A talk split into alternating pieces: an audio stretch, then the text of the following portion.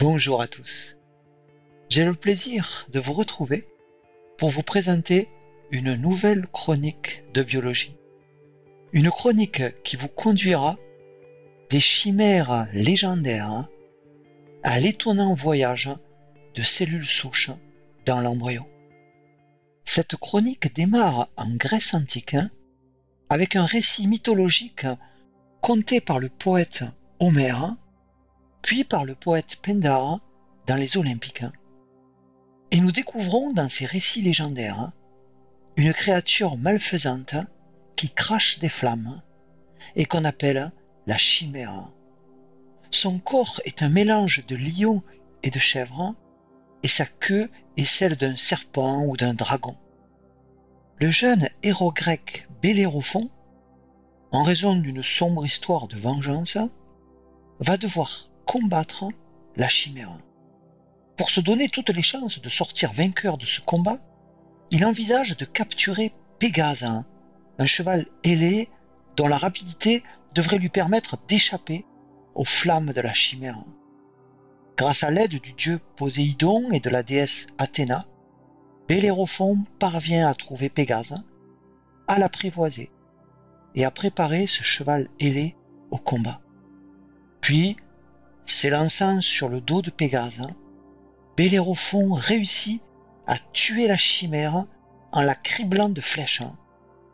Dans d'autres versions de ce combat légendaire, Bellérophon utilise une lance lestée de plomb qui va fondre au contact de la gueule enflammée de la chimère et brûle ainsi les entrailles de la terrible bête. Le nom de chimère a ensuite été donné à tous ces animaux légendaires qui n'ont de commun avec la chimère vaincue par Bellérophon que le fait d'être constitué aussi par un assemblage de plusieurs animaux différents, comme c'est par exemple le cas de Pégase, qui est un cheval doté des ailes d'un oiseau. On trouve des animaux chimériques dans de nombreuses mythologies et légendes. Par exemple, pour rester dans la mythologie grecque, les centaures sont des créatures mi-homme, mi-cheval. Le Minotaure, amateur de chair fraîche humaine, a le corps d'un homme et la tête d'un taureau. Et le héros Thésée parviendra à tuer le Minotaure dans un labyrinthe dont il s'échappera ensuite grâce au fil d'Ariane. Le Sphinx, également avide de chair humaine, a le visage d'une femme, le corps d'un lion et des ailes d'oiseau. Et le héros Oedipe parviendra à résoudre la fameuse énigme du Sphinx. On rencontre aussi dans les récits légendaires de la Grèce antique des sirènes dévoreuses de chair humaine, pourvues d'une tête de femme et du corps d'un oiseau. Dans l'Odyssée d'Homère, Ulysse réussit à écouter le chant des sirènes tout en échappant à la mort. La représentation des sirènes va évoluer et elles seront représentées ensuite comme des créatures mi-femmes, mi-poissons. Les chimères qui peuplent les mythes et les légendes sont donc des créatures hybrides, composites, formées par l'assemblage en un seul être de plusieurs animaux différents. Et la création de tous ces animaux chimériques obéit sans doute au besoin qu'ont les hommes de s'approprier un instant le pouvoir créateur du divin afin de concevoir leur propre créature par le simple pouvoir de leur imagination féconde. Le mot chimère a également un autre sens. Les chimères sont en effet aussi des idées irrationnelles, issues de notre imagination. Elles sont les illusions des rêveurs et des poètes. En 1777, dans Les rêveries du promeneur solitaire, l'écrivain genevois Jean-Jacques Rousseau écrivait Le pays des chimères est, en ce monde, le seul digne d'être habité. Le terme de chimère ne décrit pas seulement des créatures imaginaires ou des fantasmes de poètes, car chimère est aussi le nom du groupe auquel appartiennent certains poissons cartilagineux qui vivent notamment dans les grands fonds et dont le représentant actuel le plus connu est la chimère commune. Si les animaux chimériques sont des créations surgit de l'imagination des artistes, les biologistes savent aussi fabriquer leurs propres animaux chimériques, bien réels cette fois, par exemple dans le but d'étudier des mécanismes du développement des animaux. Les amphibiens sont des animaux vertébrés qui ont été très étudiés en embryologie parce que leur développement qui se déroule dans l'eau est assez facile à observer. Présentons en quelques mots les premiers stades du développement de l'embryon d'amphibien. L'œuf fécondé, ou zygote, subit d'abord un processus de segmentation au cours duquel des divisions cellulaires successives conduisent à la formation de cellules embryonnaires de plus en plus petites qu'on appelle des blastomères. Puis l'embryon se creuse d'une cavité appelée le blastocèle et l'ensemble de l'embryon à ce stade forme alors une blastula. L'étape suivante du développement est celle de la gastrulation, au cours de laquelle des cellules initialement situées à la surface de la blastula vont pénétrer à l'intérieur de l'embryon par un processus d'invagination. Ce mouvement d'invagination démarre sur la face dorsale de l'embryon, dans une petite zone qui forme une sorte d'encoche qui se creuse de plus en plus. Cette encoche est appelée la lèvre dorsale du blastopore et sa formation est le premier signe du passage du stade blastula au stade gastrula.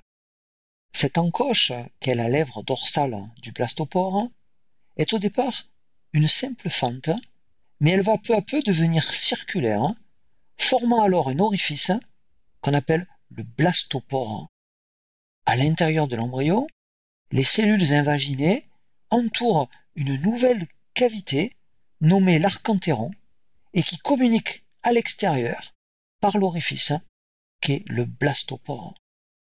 Dans la gastrula, l'archantéron va s'étendre alors au détriment du blastocèle. À l'issue des mouvements de la gastrulation, s'individualisent les trois feuillets embryonnaires primordiaux appelés l'ectoderme, l'endoderme et le mésoderme. Et ainsi, à partir du mésoderme, vont notamment se former la corde dorsale et les somites. La corde va constituer un axe de soutien de l'embryon, puis elle sera ultérieurement entourée par la colonne vertébrale. Les somites sont les précurseurs des vertèbres et des muscles dorsaux. L'ectoderme latéral et ventral formera l'épiderme de revêtement. Après la gastrulation a lieu la neurulation. Et l'embryon devient alors à ce stade une neurula. Pendant la neurulation, l'embryon s'allonge. Sa polarité antéro-postérieure devient bien apparente et l'ectoderme, dans sa partie dorsale, va former une plaque neurale. Les bords épaissis de cette plaque neurale qu'on appelle les bourrelets neuraux, vont alors se soulever et converger l'un vers l'autre. Et la plaque neurale devient alors une gouttière neurale qui se referme ensuite en un tube neural qui sera à l'origine du cerveau et de la moelle épinière. Puis l'embryon poursuit son allongement et acquiert une queue, d'où le nom de bourgeon caudal donné à ce stade. Le cœur commence alors à battre. Hein. Le tube digestif s'est formé à partir de l'endoderme qui entourait l'archantéron, et la bouche et l'anus vont s'ouvrir. L'embryon devient une larve libre et nageuse, hein, un tétard, capable de s'alimenter par lui-même. Hein. Le premier exemple historique de chimères embryonnaires dont je vais vous parler dans cette chronique est issu de travaux réalisés entre 1922 et 1924 par deux chercheurs allemands de l'université de Fribourg, le professeur Hans Spemann et sa jeune collaboratrice Ide Mangold, laquelle prépare alors sa thèse de doctorat. Ces expériences sont conduites sur des embryons d'amphibiens, et plus précisément sur des embryons de tritons. Les tritons sont des amphibiens de l'ordre des urodèles, c'est-à-dire des amphibiens qui, contrairement aux grenouilles et aux crapauds, conservent une queue lorsqu'ils sont adultes. Spemann et Mangold vont travailler sur deux espèces de tritons, le triton à crête et le triton ponctué. L'œuf du triton à crête et les cellules embryonnaires issues de la division de cet œuf sont dépourvues de pigmentation, alors que l'œuf du triton ponctué et les cellules embryonnaires qui en dérivent sont, elles, pigmentées. Entre 1922 et 1924, Spemann et Mangold vont réaliser les expériences suivantes. Ils vont prélever la lèvre dorsale du blastopore d'un embryon de triton à crête au stade jeune gastrula et ils vont la greffer dans la région ventrale d'un embryon de triton ponctué qui est lui aussi au stade jeune gastrula. Ces chercheurs fabriquent donc ici une chimère embryonnaire constituée par la juxtaposition de tissus provenant de deux espèces différentes. Et le résultat de cette expérience de transplantation est étonnant. Du côté dorsal, la gastrulation se réalise normalement. Mais dans la région ventrale qui a reçu le greffon, un second site d'invagination apparaît et les mouvements de la gastrulation initiés dans ce site secondaire vont conduire à la formation d'un second embryon. Cette expérience de chimérisme embryonnaire aboutit donc finalement à la formation de deux embryons accolés par leur face ventrale, tels des jumeaux siamois.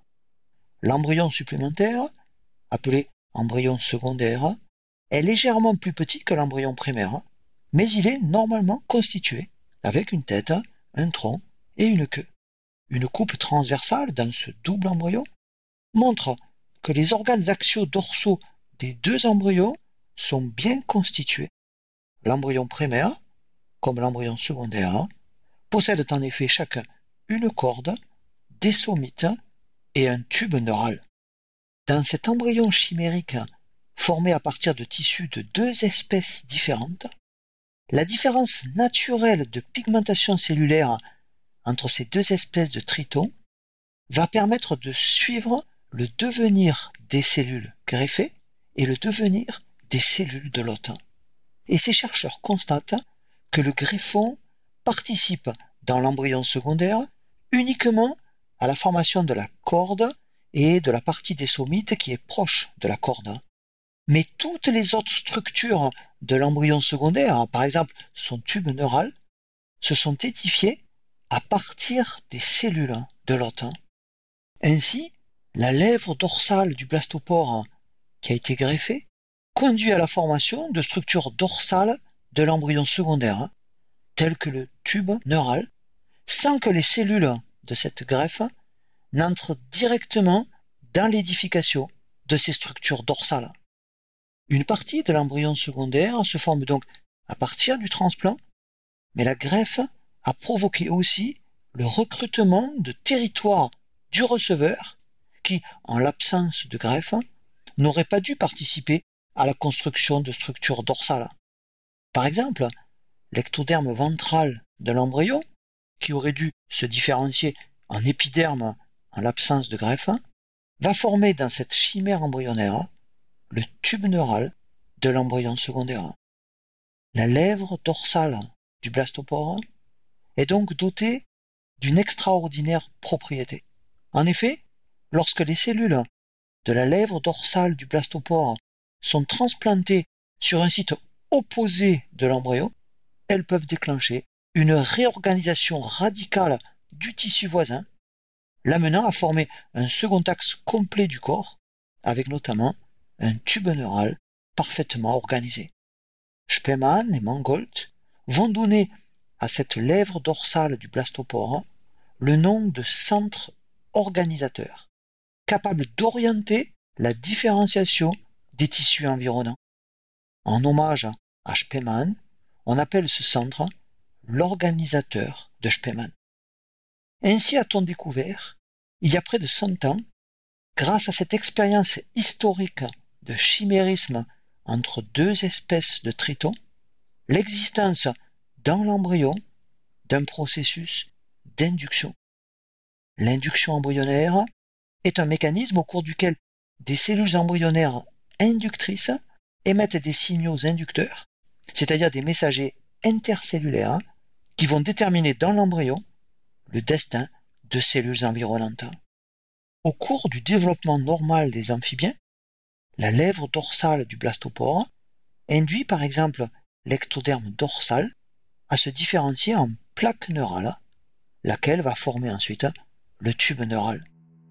En 1935, Spemann reçoit le prix Nobel de physiologie ou médecine pour la découverte du concept d'organisateur, découverte basée en grande partie sur les expériences de sa jeune collaboratrice Hilde Mangold, laquelle n'a pourtant pas pu recevoir aussi ce prix Nobel. En effet, en 1924, hein, année où est publié le travail que je viens de vous présenter, Hilde Mangold, âgée seulement de 26 ans, va trouver la mort dans un tragique accident provoqué par l'explosion de son appareil de chauffage. Hein. En 1935, Hilde Mangold est écartée des honneurs du prix Nobel parce que ce prix ne peut pas être décerné à titre posthume. L'histoire des sciences retient donc le nom de Hans Spemann, mais n'oublions pas aussi celui de Hilde Mangold.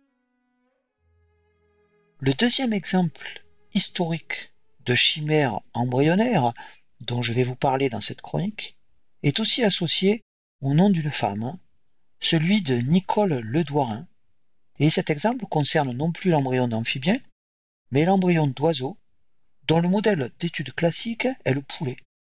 Dans les années 1960, Ernst Bosiger, qui travaille dans un laboratoire de la région parisienne, élève pour ses recherches en génétique des cailles japonaises.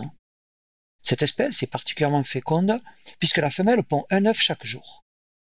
Et Bosiger va se trouver avec un excédent d'œufs de caille si bien qu'il en distribue gratuitement une partie à différents laboratoires d'embryologie, les incitant à étudier ce modèle. Et ainsi, la caille, qui fait partie de la même famille que le poulet, est introduite comme matériel en embryologie. En 1969, Nicole Douarin, qui démarre sa carrière de chercheur, s'intéresse à ce nouveau modèle qu'est la caille, et elle s'aperçoit que tous les types de cellules de l'embryon et de l'adulte de caille possèdent dans leur noyau un nucléole plus volumineux que celui que l'on trouve dans la plupart des autres cellules animales. Nicole Douarin découvre que l'accroissement de la taille du nucléole des cellules de caille est dû au fait que le nucléole de ces cellules contient une grande quantité d'ADN présent sous la forme d'hétérochromatine, c'est-à-dire de chromatine condensée. L'hétérochromatine existe dans le noyau de toutes les cellules nucléées mais elle est normalement dispersée dans le noyau sous la forme de petits amas. L'originalité des cellules de caille est que leur hétérochromatine est presque entièrement regroupée en une masse étroitement associée au nucléole.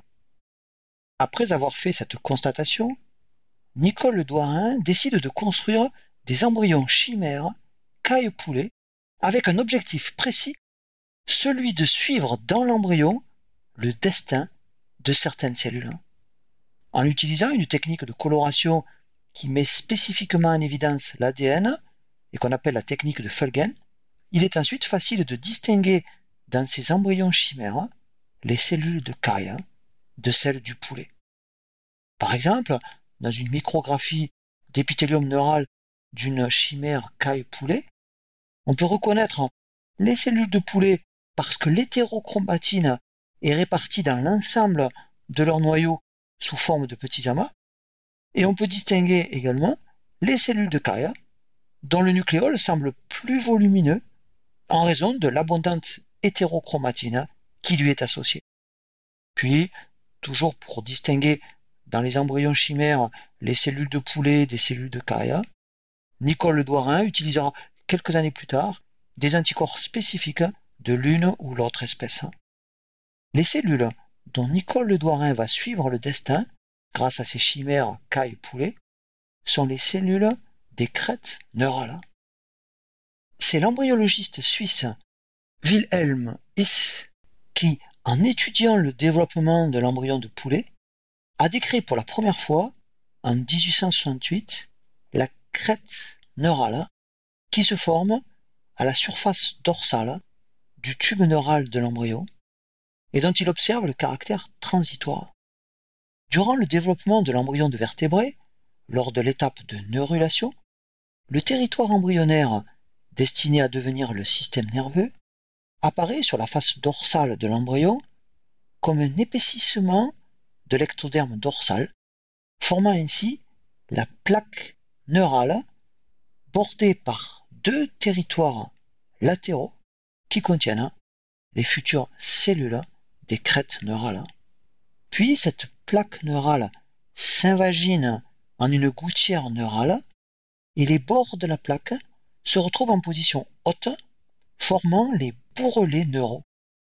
La fusion des deux bourrelets neuraux permet à la gouttière neurale de se refermer en un tube, appelé le tube neural. Les bourrelets neuraux qui ont fusionné forment alors une fine couche située sur la surface dorsale du tube neural et qu'on appelle la crête neurale. La crête neurale, qui a donc une origine ectodermique, est une structure transitoire de l'embryon, présente tout le long de l'axe dorsal embryonnaire, et elle n'est formée à l'origine que par quelques milliers de cellules dans l'embryon de poulet ou de souris. Après la fermeture du tube neural, les cellules des crêtes neurales vont se mettre à migrer dans une direction dorso-ventrale. Et Wilhelm His constate que ces cellules des crêtes neurales vont former les ganglions rachidiens situés tout le long de la moelle épinière et qui contiennent les corps cellulaires des neurones sensitifs. Les parois du tube neural, en s'épaississant, vont former le système nerveux central, c'est-à-dire le cerveau et la moelle épinière. Contrairement aux cellules du tube neural qui conservent leur structure épithéliale, les cellules de la crête neurale après la fermeture du tube neural, perdent leur structure épithéliale, rompant les contacts qui les assemblent et se mettant en route pour un étonnant voyage dans l'embryon. Et Nicole Le Douarin se met en quête de suivre le plus précisément possible le voyage et le devenir des cellules des crêtes neurales dans l'embryon d'oiseau, invertébré dont le développement est proche de celui des mammifères.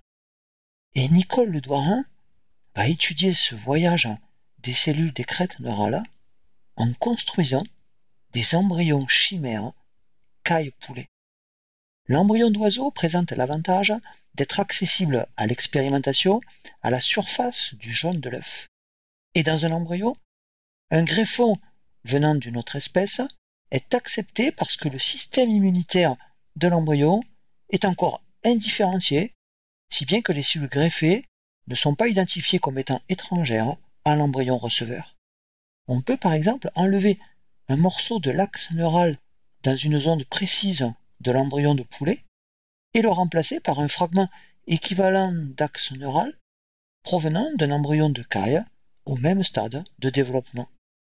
Et on pourra ensuite suivre le devenir des cellules des crêtes neurales de caille greffées dans l'embryon de poulet, puisque l'on peut facilement distinguer les cellules de caille des cellules du poulet. Et comme les cellules des crêtes neurales sont capables de migrer dans l'embryon, on va examiner l'embryon chimère caille-poulet à des temps successifs de son développement, afin de connaître les voies que ces cellules des crêtes neurales empruntent depuis les crêtes neurales d'où elles sont parties jusqu'à leur destination finale. Et ainsi, au début des années 1970, à l'université de Nantes, Nicole Le Douarin et son équipe vont effectuer d'une manière systématique des greffes de fragments de tubes neural de caille chez le poulet et réciproquement à tous les niveaux de l'axe neural afin de connaître la destinée des cellules issues de la totalité de la crête neurale. Et ces expériences vont apporter la démonstration directe de la migration des cellules issues de la crête neurale et elles vont mettre en évidence la contribution des cellules des crêtes neurales issues de chaque niveau de l'axe neural à la formation d'une incroyable diversité de structures embryonnaires. Ces chimères caille-poulet vont permettre de montrer que des cellules des crêtes neurales sont à l'origine des neurones et des cellules gliales du système nerveux périphérique. Des cellules, des crêtes neurales, vont permettre la formation des ganglions rachidiens, comme l'avait constaté Wilhelm His, mais elles vont former aussi des ganglions sympathiques. Notons que des cellules des crêtes neurales permettent aussi la formation de la glande médulo-surrénale qui sécrète l'hormone adrénaline, la glande médulo-surrénale constituant une sorte de ganglion sympathique modifié. Des cellules des crêtes neurales vont former les cellules gliales du système nerveux périphérique telles que les cellules de Schwann qui myélinisent les axones. Le long de l'axe neural embryonnaire, la zone de crête neurale située juste en dessous du cerveau postérieur est appelée la crête vagale. Et les chimères caille-poulet de Nicole Ledouarin vont également montrer que les cellules de la crête vagale vont permettre la formation du système nerveux entérique, c'est-à-dire du système nerveux présent dans la paroi du tube digestif constituant les plexus parasympathiques qui innervent le tube digestif. Des millions de neurones et de cellules gliales présents dans la paroi du tube digestif dérivent donc de quelques centaines de cellules qui étaient au départ dans cette petite zone que constitue la crête vagale et qui est donc à l'origine de presque la totalité de l'innervation de l'intestin. Ces cellules des crêtes neurales sont ainsi capables d'effectuer un étonnant voyage sur de longues distances dans l'embryon. Notons qu'une source additionnelle de neurones du système parasympathique de la région postérieure du corps provient de la crête neurale la plus postérieure qu'on appelle la crête sacrée. Les cellules des crêtes neurales sont donc des cellules qui voyagent dans l'embryon et tout en se déplaçant, ces cellules sont capables de proliférer, de s'auto-renouveler. Les cellules des crêtes neurales vont migrer depuis la surface dorsale du tube neural de chaque côté du corps et leur migration dans l'embryon se fait de façon invasive. Hein. Les cellules des crêtes neurales sont donc des cellules embryonnaires originales par leur capacité de dispersion et d'invasion dans l'embryon. Au cours de leur voyage, puis lorsqu'elles arrivent à destination, elles échangent avec d'autres cellules des signaux moléculaires qui conditionnent leur différenciation terminale en divers types cellulaires. Des cellules, des crêtes neurales, vont également former les cellules pigmentaires ou mélanocytes, c'est-à-dire les cellules qui, lorsqu'elles sont différenciées, contiennent la mélanine, pigment responsable de la coloration de la peau et des fanères que sont les plumes des oiseaux ou les poils des mammifères. Les expériences de greffe caille-poulet réalisées par Nicole Douarin montrent que des greffes dans le territoire de la moelle épinière permettent le développement normal des chimères jusqu'à l'éclosion et même au-delà. Certains embryons chimériques éclosent alors et forment des poussins normaux. Le seul signe apparent de leur caractère chimérique est la présence d'une bande transversale de plumes pigmentées, particulièrement visible lorsque le poulet receveur appartient à une race blanche. Cette pigmentation du poussin chimère provient de la migration des précurseurs des mélanocytes contenus au départ dans la crête neurale de l'embryon de caille, crête neurale qui a été greffée dans l'embryon de poulet. Et ces précurseurs des mélanocytes ont donc migré dans les bourgeons de plumes de l'embryon de poulet, exactement comme ils l'auraient fait dans l'embryon de caille dont ils proviennent. Les chimères caille-poulet de Nicole Ledouarin vont permettre aussi de montrer qu'une petite zone de la crête neurale située dans la région de la crête vagale et que l'on appelle la crête cardiaque participe à la formation du cœur. La crête neurale est aussi à l'origine de la formation de cellules endocrines productrices d'hormones. Ainsi, nous avons vu que des cellules des crêtes neurales sont à l'origine des cellules chromaffines de la médulo-surrénale qui sécrètent l'adrénaline.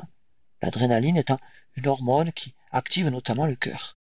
Et les chimères caille-poulet de Nicole Ledouarin ont montré que des cellules des crêtes neurales sont aussi à l'origine d'autres cellules endocrines, les cellules à calcitonine, qu'on trouve par exemple dans notre glande thyroïde. La calcitonine est une hormone qui abaisse le taux sanguin de calcium. Les chimères caille-poulet de Nicole Le Douarin lui ont aussi permis de montrer que des cellules des crêtes neurales vont former les cellules chimioréceptrices du glomus carotidien. Les travaux de Nicole Le Douarin et de ses collaborateurs démontrent aussi que la crête neurale la plus antérieure, appelée la crête neurale céphalique, permet de former de très nombreuses structures de la tête, dont notamment le squelette de la face et le squelette de la quasi-totalité de la boîte crânienne. Mais les cellules de la crête neurale céphalique vont également former les méninges qui entourent les hémisphères cérébraux. La crête neurale céphalique permet aussi la formation de cellules du derme de la peau de la tête, la partie conjonctive des muscles de la face et la partie conjonctive des glandes de la tête et du cou. Alors qu'on pensait que chaque type de tissu dérive toujours d'un seul et même feuillet embryonnaire, ectoderme, endoderme ou mésoderme, cette règle se trouve donc infirmée dans le cas de la formation de la face, puisque le squelette, le derme, les structures conjonctives associées aux muscles et aux glandes, qui, dans le reste du corps, dérivent du mésoderme, ont dans la tête une origine ectodermique, puisque ce sont des dérivés de la crête neurale, et je vous rappelle que la crête neurale a une origine ectodermique. Des recherches réalisées chez les vertébrés autres que les oiseaux ont montré que l'ivoire et la pulpe des dents sont aussi des dérivés des crêtes neurales. La technique des chimères caille-poulet a aussi permis de montrer que les cellules des crêtes neurales participent à la formation de certaines structures de l'œil.